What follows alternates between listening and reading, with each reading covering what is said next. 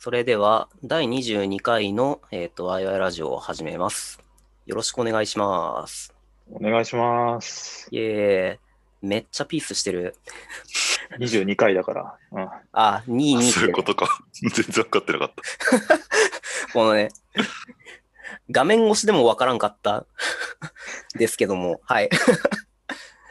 はい、えーっと、そうですね。アラサーの、まあ、ちょっと仲良しのエンジニアたちがワイワイするだけのラジオです。最近それそういえば言ってないっすね。うん。ぐだぐだか。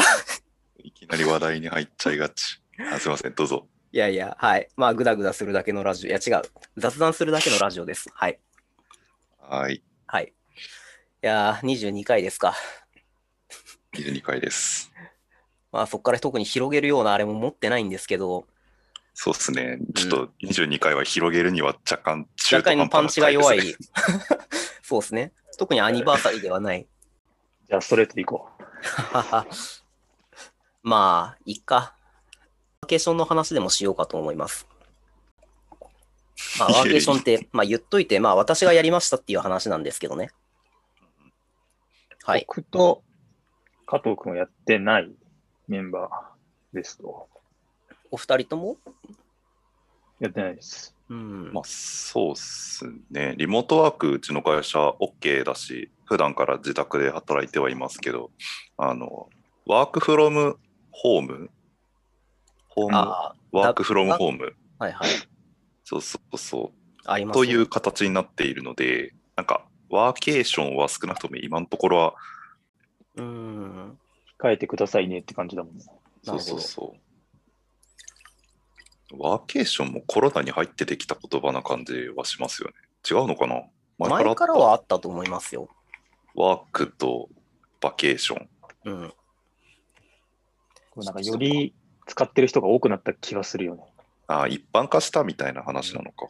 なんか、やってる人がどれぐらいいるかはわかんないけど、概念はなんか、この姿勢に浸透したみたいな感がある。確かに確かに。なんか、橋さん定期的にワーケーションやってるイメージは、なんか、いや、言うても勝手にあ、りますけど。そこまでっすよ。なんか、あそうなうん。なんか、外のカフェとかに繰り出して仕事したりとかはちょいちょいやりますけど、うんなんかワーケーションっぽいやりかことをしたのは、まだその多分1回ぐらいで、まあ言うてお金もかかりますからね。確かに。うん。で、まあ、今年の夏にこれからもう1回ぐらいそういうのやろうかと思ってるんですけど、まだでもちゃんとそういう何泊みたいな感じでやったのは1回だけです。うーん。どこ行ったんですか？あのー自宅から10徒歩15分ぐらいで行けるホテルに泊まりました。それはバケーションなのかとして。バケーションではなかったと思う。なんか、あれですよ。宿取ってみたいなぐらいでね。はいはいはいはい。あ、でもまあカフ、ェワークの延長みたいなイメージ。そうそうそう。もうちょっとちゃんなんか、バケーションはしてないと思う。多分、確かに。うーん。あそうだったんだ。あのーはい。じ15分は言い過ぎたかな。まあ、30分以内ぐらいで行けるアパホテルがありまして。うん。はい。まあ、新宿、某、新宿区の某所のアパホテルに行って、うん4泊ぐらいしたかな ?3、4泊かな？へーしたんすよ。うんうん。はい。まあ、ちょっと幸い、うちの、まあ、弊社、じ今の自社が、そういうワーケーションとか、まあ、もともとリモートワークって、まあ、別にやればいいじゃんって言ってる会社だったので、まあ、いいやろってことでうんうんやりましたっていう。うんん。それはなんか、はい。ワーケーションパックみたいなのがあるんですか？それともなんか普通にうんうん。泊まってみたいな？えーっと、アパホテルに関しては確かそういうパッケージ出してるはずっすね。そういう。ん確か。で、まあ、旅でもや旅館とか宿とか、そういうの出してるところもたくさんあります。うんうんただまあ、私は泊まったっていう感じかな。はいはいはい。え、なんかどういう生活、時間の過ごし方になるんですか？アパホテルで4日間。まあでも基本はなんかその、なんだろう。コワークとか貸し会議室みたいなのを一日貸し切って仕事するっていうのに近いと思う思います。はいはいはい。うん荷物だけ最低限持ってっていう。ホテルの部屋で働いてあ、そうっす。って感じ。はい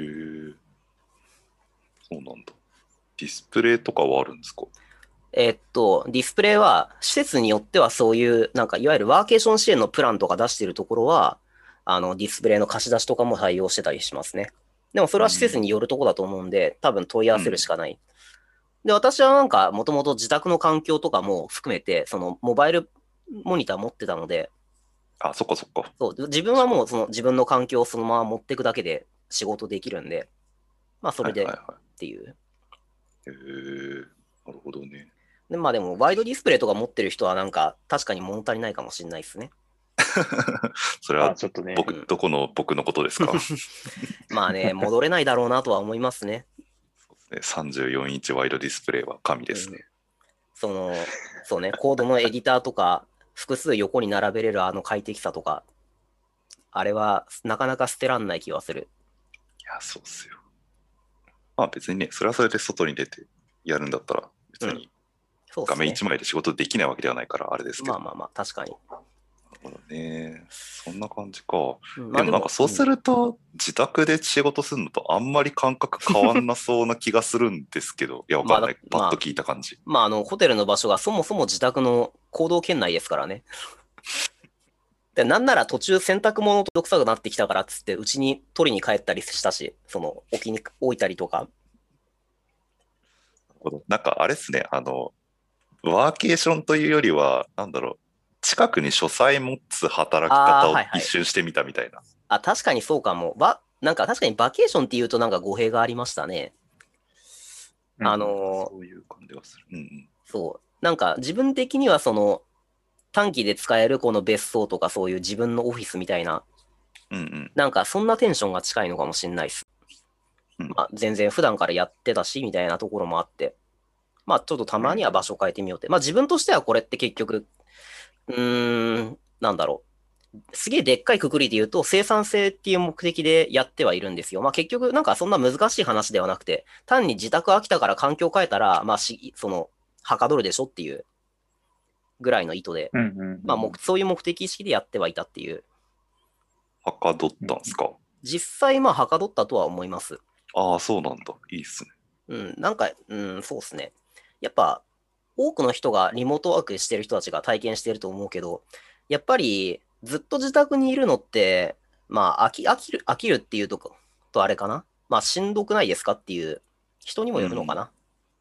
まあ、自宅にずっとこもりきってるその生活っていうのにちょっとその倦怠感というかうん、が出ちゃう人っていうのもいらっしゃると思ってて、まあ、私はそうだったんですよ。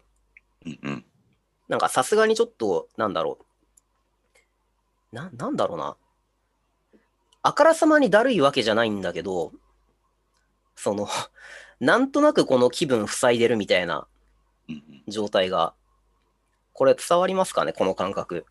別にその、塞ぎ込んでるわけじゃないんですよ。だけどなんか、なんとなく張りがないみたいな状態が、そのちょっとそういうのに自覚的になってて、それは良くないということで、ちょっと環境を変えて、えーその止まってみれば、まあ自分の気分も入れ替わるし、テンションがちょっと上がるんじゃないかなっていう。で、それはまあ、遠回しには生産性に寄与するでしょっていう感じかなって思います。なるほどね。そう、なんか今日は話せないかもしれないですけど、こう、リモートワークにおける、なんかこう、採用理由として生産性を、なんかこう、目指して、そこを、生産性が上がるからリモートワークするみたいな、まあ調査とかが見受けられたりするんですけど、うんなんかそう自分的にはそればっかりを求めるよりも、まあ、他の視点も含めてリモートワークを採用するとかっていうのがあった方がいいんじゃないかっていうのがこう自社の取り組みとかで、うんえー思ったことがあって、別の機会でいいんですけど、そこら辺話したいですね。まあ確かに。ちなみに、橋さん的にはその生産性が上がった以外の良かったこととかあったんですか？以外の良かったこと。そうですね。まあもともとでもその、なんだろう。うーん。あれですね。なんか、そう言われるとちょっと難しいかもしれない。あの、あと、まあちょっと前提として、あの、一人身の、まあ30代のなんかまあ、さアラサーぐらいの、まあ、おっさんがやってますっていう感じなんで、あの、そのいわゆる自分が一人暮らししてる拠点を移したっていううんうんその家族の、まあ、ご家族のなんかケアをするみたいな人が、このリモートワーク勢の中には多分いると思うんですよ。生産性だけではなくて、そのご家庭っていうところとかあるとは思って、前提として私そういう要素一切ないんですよ。まあ、完全にその自分がはかどりたいっていう、その気分変えたいっていう目的だけだったんで。はいはいはい。まあだから、そういう前提はありつつ、うん、でもやっぱその主目的はそこであり、まあ、まあそこは唯一っていう感じですね。その気分転換っていう。あ、そうそう。まあ、なので、ちょっと今はい話聞いてて思ったのが、生産性の向上っていうのは気持ちよく働けるかどうかっていう話うんのことを言ってるのかなって今ちょっと思って。あの、生産性っていうなんか言葉使われがちですけど、それを定量的に測るのってまあ難しいし、私はなんかそれを測る術を知らないです。まず。うん。難しくないですか？生産性とは何かっいやて。、測れないですよ。で、結局。その、まあ、リモートワークの調査とかって多分なんか、あー国とかかな？もしかしたらやってんのかもしれないですけど、大きい組織が。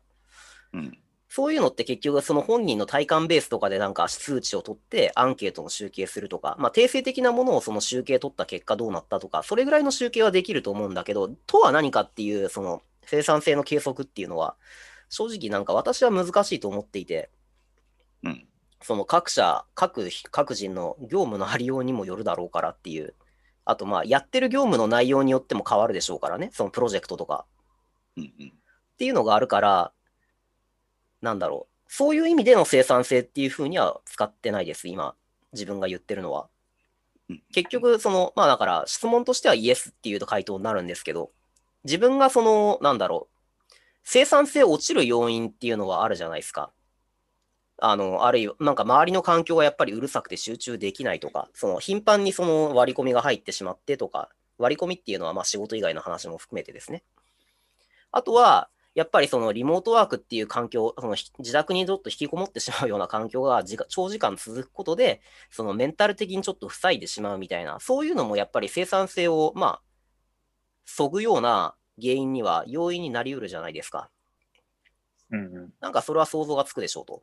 その塞ぎ込んじゃったりするっていう、ひなんかその長時間、あ長期間同じような環境で仕事し続けて、誰とも会わない。うんそれって良くないと。まあだから、そういうマイナスの部分取り除きたいよねみたいなところはあるかもしれないですね。生産性を上げたいというよりは、生産性のブロッカーになっている要素が、その自宅にずっといるか、ずっといる、長期的にいるっていう状態に起因してるなっていう。うんうんうん。まあ、こんな感じ環境を変え変えたことで、なんか取り除いたって感じなんですね。まあまあ、そうですね。結局、なんか、その刺激を与、外部の刺激っていうものは適度に取り入れるっていうことが、うん。うんあの、まあなんか、この頭の働きを戻してくれるというか、うんうんうん。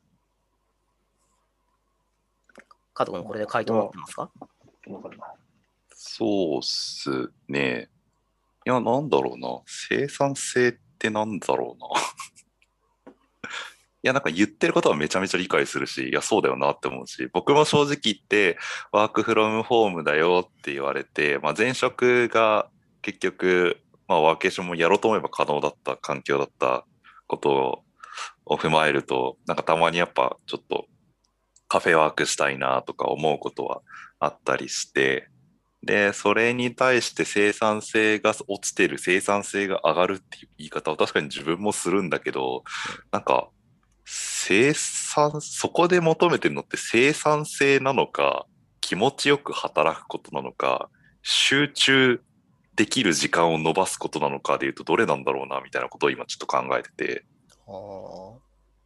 なんか生産性ってすごい多義な言葉だなってちょっと思ったんですよね。うんうんうんうんうん。まあ、あらゆるものの集積として多分生産性というものが出てきて、多分す生産性という言葉自体は時間あたりのアウトカムだと思うんですけど、なんか、でも実はそのワーケーションをやりたい人にとっての生産性って何が上がることなんだろうなっていうのを今ちょっと考えてました。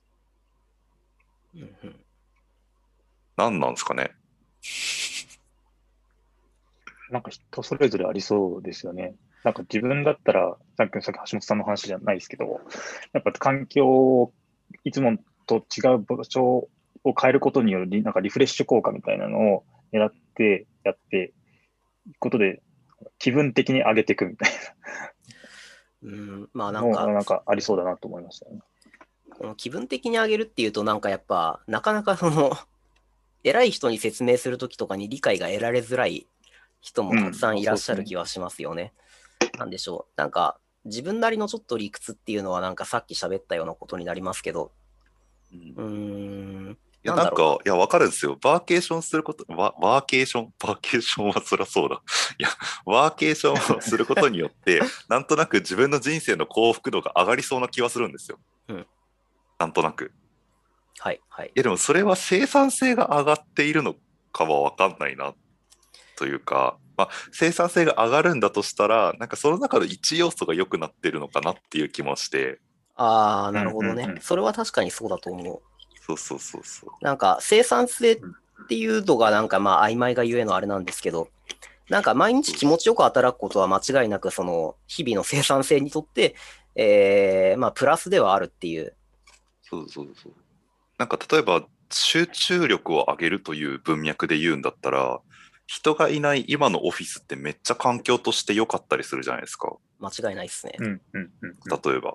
うん多分それそれはは集中力を上げるための場所として非常に優秀だって話だと思ってて、はいはい。なんかそうなった時に、ワーケーションって多分ツールとかで言うと、あんまりこう、まあ、変な話、慣れてないものを使わなきゃいけない場面とかも多分あると思うし、うん例えば Wi-Fi がちょっとこう、微妙に整ってないみたいな場所とかのストレスがもしかしたらあるかもしれないしとかって、はいはいなんかいろいろ考えると、なんか時間あたりのそのアウトプットとか集中力っていう面で言うと、意外とそんなにいいもんでもないのかなっていう気もしてて、うんうん。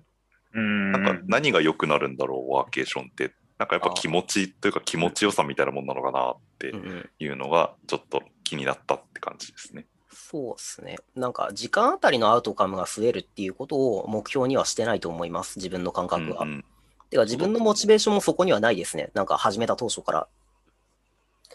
あのーというのも、なんだろう。もうちょっとなんかその整理、もう一回整理させていただくと、あのー長期、長期的に自宅にずっといて、その、かつ、まあ、自分の個人の事情で言えば、あの、ナッシュっていう食事のサブスクのサービスとか使ってたりして、うん本当に買い出しとかでも家に、その、家から出ないみたいな様子、ことが続いてたんですよ。うんガチで家ずっと家にいるみたいな状態が続いてて、そうすると何が起こるかっていうと、これはまあ後から分その振り返るとこうだっていう話なんですけど、まず運動不足になります。足腰がその動かないんで。で、かつ外に出ないんで、まあその刺激がなくなりますと。まあかつ自分の業務のとその性質として社内 SE やってるので、なんだろう。そんなにお客様との会話とかってないんですよね。ああ、外部とか、その、まあ、緊張感っていうとちょっとまあ、変、なんか語弊があるかな。まあ、その会、会話とかそういうことによる刺激、なんでしょうね。あーまあ、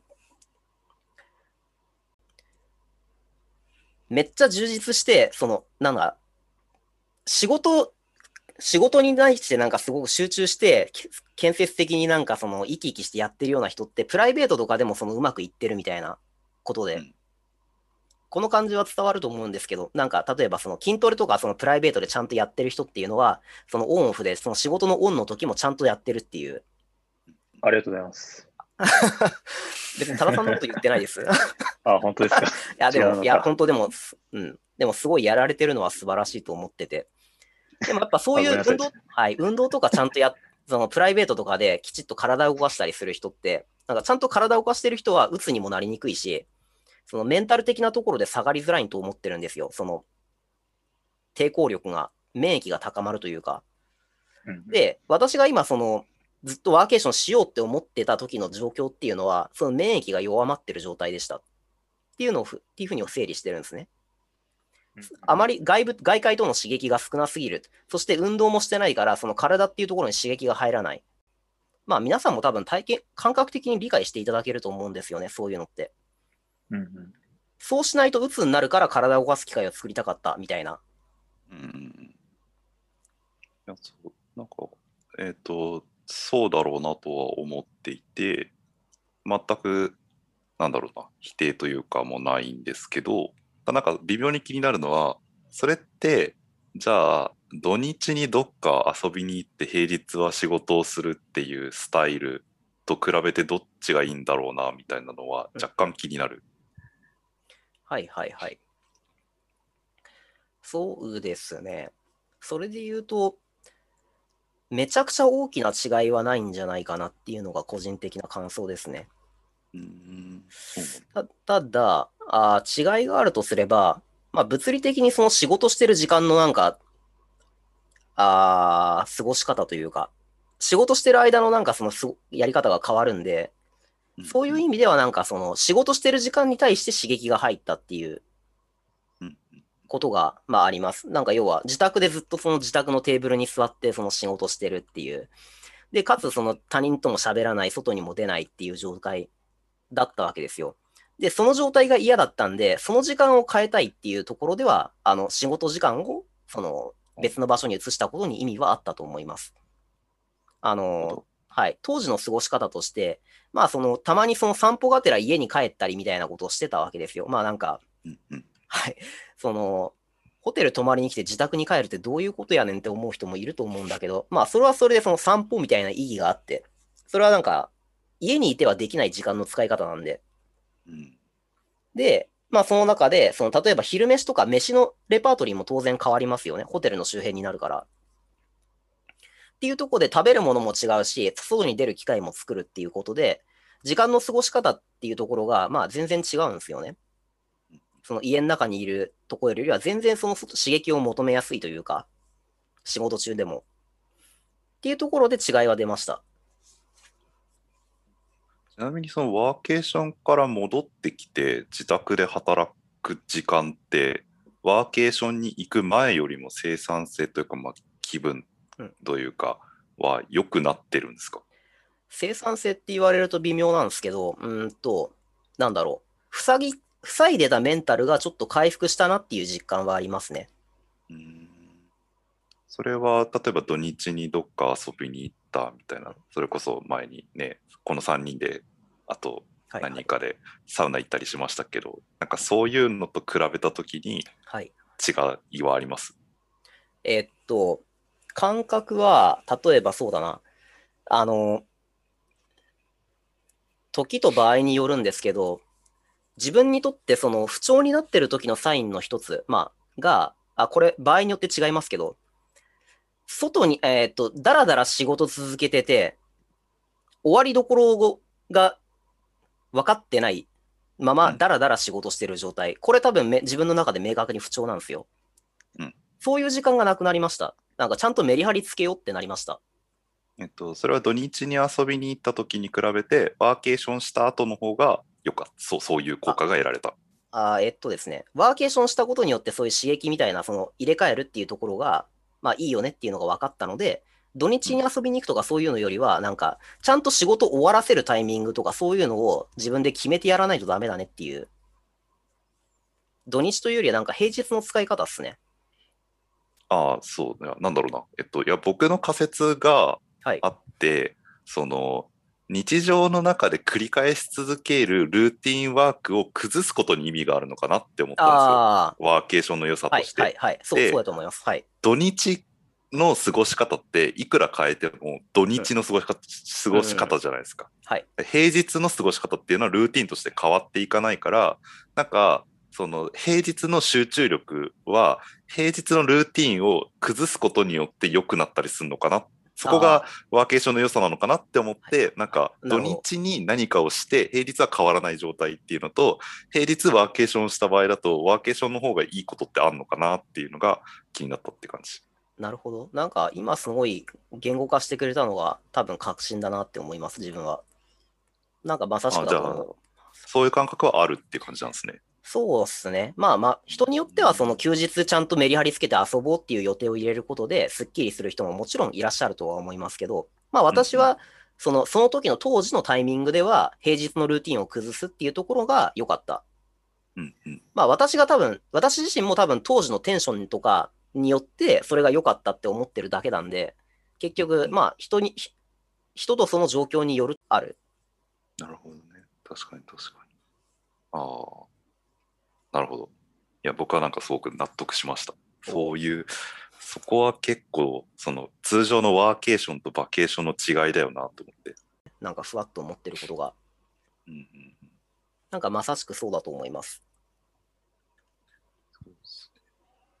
日常に戻りにくかったりはしないんですか？ちなみに。なんか、なんだろう、はいはいその、ワーケーションが楽しかったから、ちょっと、いやなんか家に帰ってくると、ちょむしろ気分上がんねえわ、みたいな気持ちになったりはしないんですか？あのーそれで言うとっすね、まあ、別に日頃からそこまで仕事に情熱が今あるわけではないので、なんかテンションが変わったとかいうことは特にないっていうのと、あと、あもう一個、あまあ、そうですね。これ、これだけ言うと支障があるんで、もうちょっとフォローすると、いや、言い訳すると、はい。あのーまあ、戻りづらくなるだろうなっていうのは当初から予想してたんですよ。あそうなんだ。はい。あの、まあ、なので、なので、徒歩30分圏内のホテルに行ったんですよ。あ一回ね、その、うん。はいなんだ。ろうそんなに遠くない非日常すぎないところでこうそうそうそうそうテストしてみようみたいな。あ、そうそうそうっす。なんかもう POC やってたんですよ、これは。く そ面白い。ワーケーションの概念実証をやってみたわけですね。そうっす。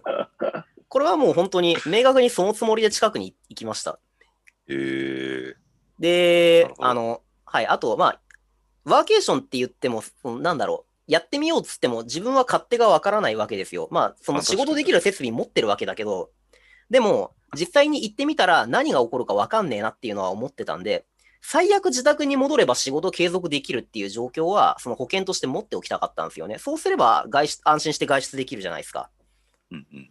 っていうのがあったので、だからちその近くを選んだっていうのもそういう理由があるし、まあその洗濯物しに帰ったみたいな っていうのも結局その日常から外れすぎないみたいな感じ。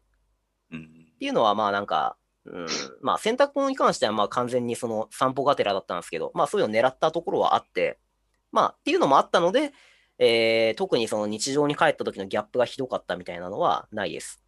うん。まあだから近場に泊まるっていうのは割とまあ、なんだろう、ありだったなっていうふうに思うんですよね。まあ、でも確かにね、そのカフェワークっていう選択肢がもともと1個あって、でそれ以外にもちもうちょっとこう、より、なんだろう、環境を変えたかったら、じゃあ1個こう近くのホテルを取るっていう手段が増えてって、こうちょっとずつ手段が増えていくって考えたらうん、それはそれでいいっすよね。そう、そうですね。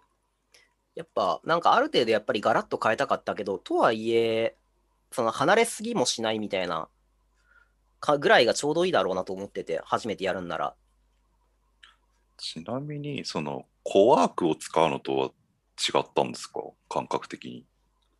うーん、どうなんすかね。変わるのって、そうだな、コワーク使うのと比べて違うのって、例えば衣食住の部分がちょっと違う、ずれてくるとか、そんな感じになるのかな？うーん。ぶっちゃけさ、もう変わんない人は変わんないと思います。それで言うと。なんか、私はまあ多少ちょっと違うかなぐらいの気持ちです。あの、なんだろう。風呂とか、あの、ベッドとかの環境が違うんで、なんか、はいはい。なんだろう。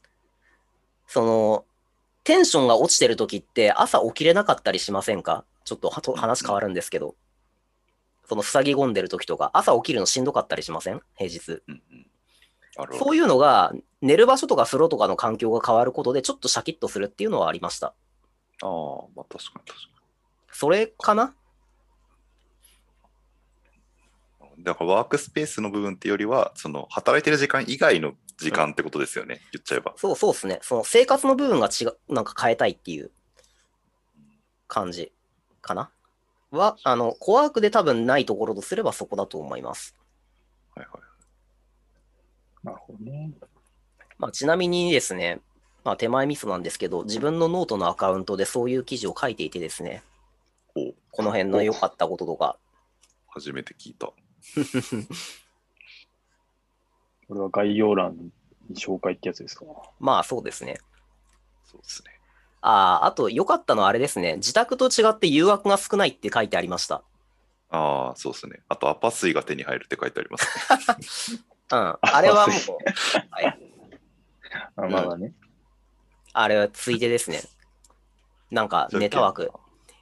ああ、まあでも確かに、いや、まあなんか、このアッパ水自体はネタですけど、水出してくれれば、まあ確かにうん。割と大事っちゃ大事っす。なんか、そういうところ行くとドリンク代とかで、その、無駄に自販機行ったりするから、まあまあ、宿泊代払ってる時点で、まあ、それぐらいの金額は誤差なんですけど、うんうん、まあでも地味にありがたいなとは思いましたね。なるほど。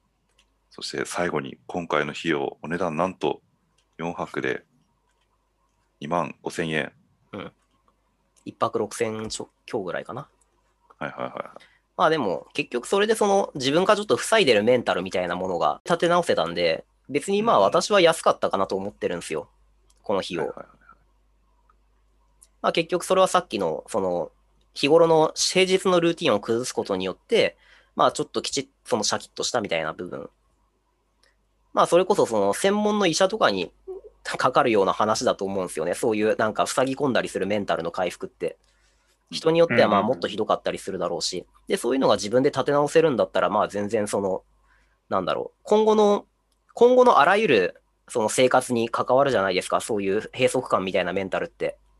だそれを2万4000円で買ったと考えれば、まあ全然安いだろうっていううんうんうん感じですね。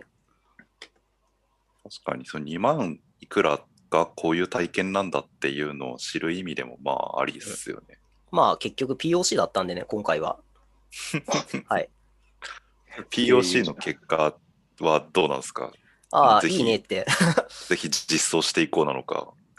そうですね。あのー思ってるのは、次回、バケーションの要素をもうちょっと強くしたときに、俺は仕事できるのかなみたいな。っああ大事。ていうのがちょっと次やりたいことですね。ああじゃあ POC2 に進むわけですね。あの、はい。2に。あの、場所を変えるっていう、その平日の仕事環境を変えるのは、あの、有効だということが分かったので、その、なんだろう、メンタルの塞ぎ込みとか、そういうところにも効くし、あの、メリハリつけようっていう意識にもなんかつながることが分かって、それは明確にプラスだと。はいはい。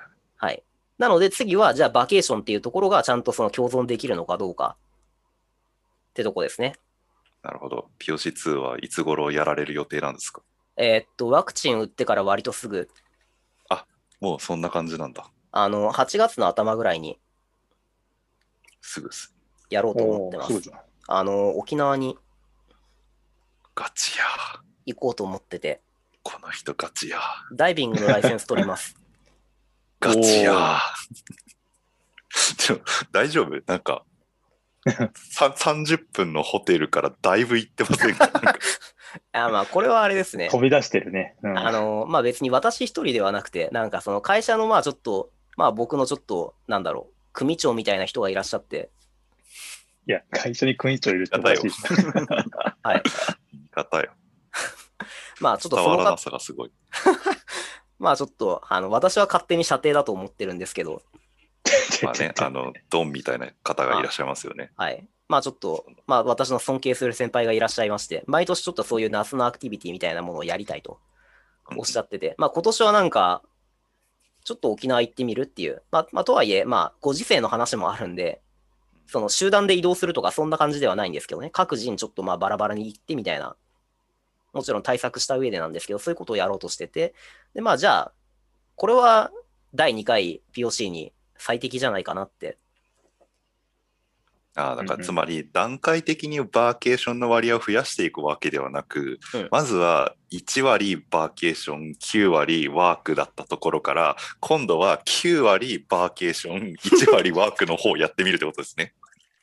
まあ、そうかもしれないですね。一番両端をこう、うん POC してみるってことですね。なるほどね。あのーまあ確かにそれはあるかもね。あの、前回やったこの アパホテルに関しては、多分その、まあ1割も多分ないと思ってるんですよ、バケーションの要素って。はいはいはい。その散歩しましたとかそれぐらいの話なんで、あの、ちょっといつもと違う外食しましたみたいな。感じなので、まあ次は多分、そうですね、もうちょっと間挟んでもよかったかなとは思うんだけど、正直。あの、鎌倉とかその、その辺に行くとかね。はいはいはい。はい。やってもよかったと全然思ってるんですけど、まあそれはなんか外からそういう機会があったから、まあそれはちょっと、はい、機会に乗っかるっていうだけで。なるほど。いいですね。ちょっと8月の頭の方の放送で聞きたいですね、また。間違いない。まあ多分仕事になりませんでしたとか言ってるそうそうそうそう。いや、ちょっと無理だわ。ワーケーション無理だわって言ってるかもしれない。ちょっと私には無理でしたってなるかもしれない。あ、でもいいな。多分、多分そういうオチだと思うんですけど、まあ、なんかお話。じゃあやるんだよってなるよ。いややってみないとわかんないじゃないですか。そんなの。実験するしかない。奇跡がね。奇跡があるかもしれないからね。うんはい。